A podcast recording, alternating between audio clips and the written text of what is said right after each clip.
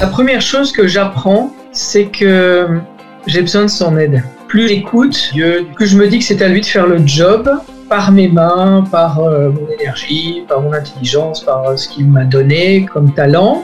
Plus je le lis, plus je vois les failles en moi et plus je les accepte. C'est toujours d'ailleurs hein, une bataille, un chemin difficile. Plus je le connais, plus je le laisse faire. Plus je l'appelle, plus j'ai besoin de lui.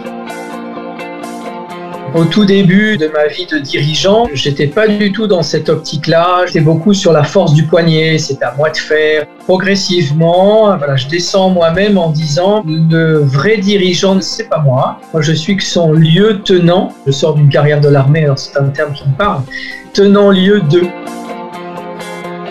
Christ se sert de moi pour passer à travers moi. C'est une intériorité plus grande et donc confiance plus grande. Plus ça me donne cette confiance, plus j'ai envie de lui faire confiance. Donc c'est un cercle vertueux.